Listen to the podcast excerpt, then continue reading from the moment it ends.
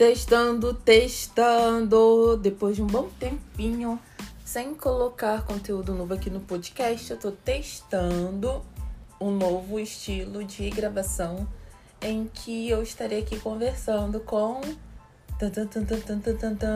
Rufem os tambores. Com o seu Paulo. Vocês sabem quem é o Paulo? Não sabem? É o meu marido. Há muito tempo eu quero fazer um podcast com ele, gravar, a gente conversando, porque muitas vezes nós temos conversas maravilhosas é, sobre comida, sobre nutrientes, sobre composição química, que aí já é super o forte do Paulo. E a gente quer muito ter o tipo de conteúdo que vá um pouco mais para além da nutrição, mas com informações importantes e informações interessantes e legais para você conseguir aplicar no teu dia a dia, ou só por curiosidade mesmo, né? Eu sou aquele tipo de pessoa que adora saber curiosidade. Não sei nem para que eu vou usar, mas a informação é legal, eu já quero. Faz um call to action. Pode pegar minha voz. E como é que eu faço isso? Call to action chama a pessoa pra comprar um curso seu, uma consulta sua. Ah, e no final, se você quiser saber sobre os meus cursos, dá uma olhada lá no meu Instagram, Nutrina Paula Câncio. É, esse ano vamos inaugurar cursos, inauguramos programa nutricional, é, estamos modificando o formato das consultas. Está sendo um ano de mudanças e de criatividade no consultório. Para poder te ajudar. Ah, você já tá gravando o podcast? Tô gravando.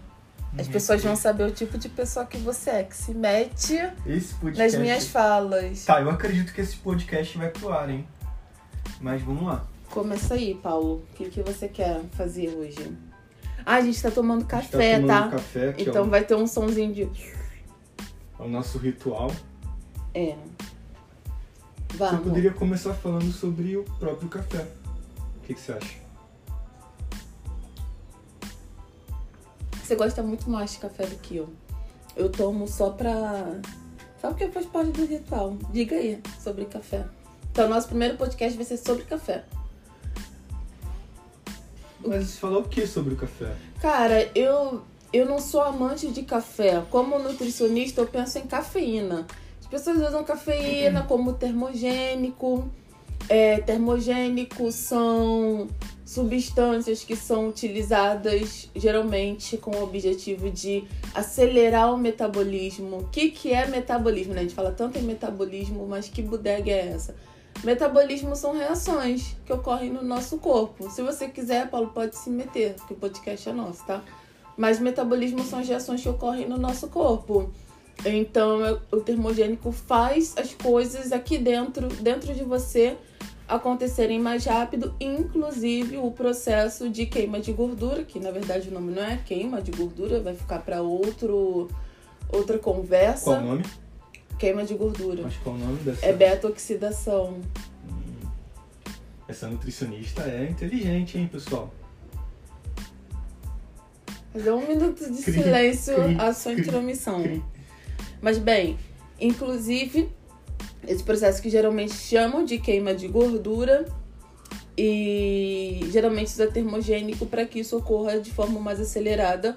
Só que existem coisas que podem tornar esse metabolismo mais acelerado que a cafeína, por exemplo, sabe? A atividade física, ela acelera o metabolismo muito mais que um termogênico. Uh, outra coisa também que existe é a taxa metabólica de repouso, ou seja, é, quanto de energia o seu corpo usa para te manter em repouso em média por um período de 24 horas. Então, essa taxa metabólica de repouso, ela também pode ser, por exemplo, acelerada é, com hábitos de estilo de vida. Então, isso conta mais do que usar um termogênico, né? Tem pessoas que usam cafeína é, usam numa quantidade que nem é a recomendada, gente, porque existe recomendação, quantidade de cafeína para cada quilo de peso, tem um teto. É, geralmente ela tem uma eficácia muito boa é, como recurso ergogênico, que, que, que, é isso? Né? Tudo que eu falar que é meio nutricionês, eu vou falar, o que, que é isso? Depois eu vou explicar. O que, que é um recurso ergogênico?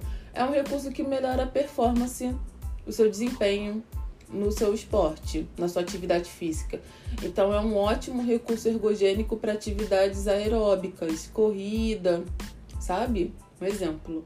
Então dá um pique para você ter um desempenho melhor. E aí, se você tem um desempenho melhor, o seu corpo ele ele vai usar mais energia e pode ser que ele use mais a gordura para gerar essa energia e aí haja uma queima de gordura, entre aspas, mas isso pode acontecer sem um termogênico. Na verdade, você percebeu? O termogênico te dá um gás para ter uma boa execução do exercício. Então, assim, termogênico sem exercício é dinheiro jogado fora. Mas te dá um gás para quem? Para qual tipo de pessoa? Para quem pratica atividade aeróbica. Mas existe alguma contraindicação com relação a. Ah, sim, a cafeína. A, não, a cafeína. É, gestantes, não, não é recomendado de forma alguma gestantes fazer uso de cafeína. Inclusive, em consulta, eu nunca recomendo para as pacientes tomarem café, nem uma xicarazinha e pessoas que têm taquicardia, é, pacientes que são hipertensos, não recomendo utilizar cafeína, sabe? E, gente, existem alternativas. E Ana Paula, eu tava vendo uma postagem sua no blog sobre vinho e café. O que, que você tem a dizer sobre isso? Bem, já falei da cafeína, né, amor? Agora do vinho. Vinho e café. Um vinho, um vinho bom. Vinho bom, de qualidade. É uma substância. É uma substância não, né? O vinho é uma bebida que acaba sendo interessante para a saúde cardíaca é, com a ingestão moderada por conta dos, das substâncias que são antioxidantes, né? Fonte de resveratrol, que é um super potentíssimo antioxidante. Então, nesse quesito, o vinho é uma dose, geralmente a recomendação para mulheres é de uma dose, para homens de duas doses ao dia. Tem efeitos benéficos para a saúde do coração, mas não é apenas o vinho, né? Assim, eu defendo uma nutrição que não bate na tecla de um alimento só como se ele fosse milagroso. A questão é a substância. Essa substância que tem no vinho, esse resveratrol, eu encontro em outros alimentos? Sim, né? Porque tem pessoas que não gostam de beber. Tem pessoas que não tomam bebida alcoólica. Aí se eu, se eu atendo um paciente que tem histórico de alcoolismo e não pode, não pode beber. Vou falar o quê? Ah, que pena, tadinho, vai ficar sem resveratrol.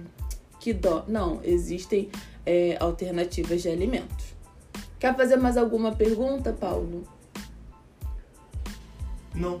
Não? Não. Acho que para o primeiro podcast junto, né, para um treino, tá interessante. Acho que tá legal.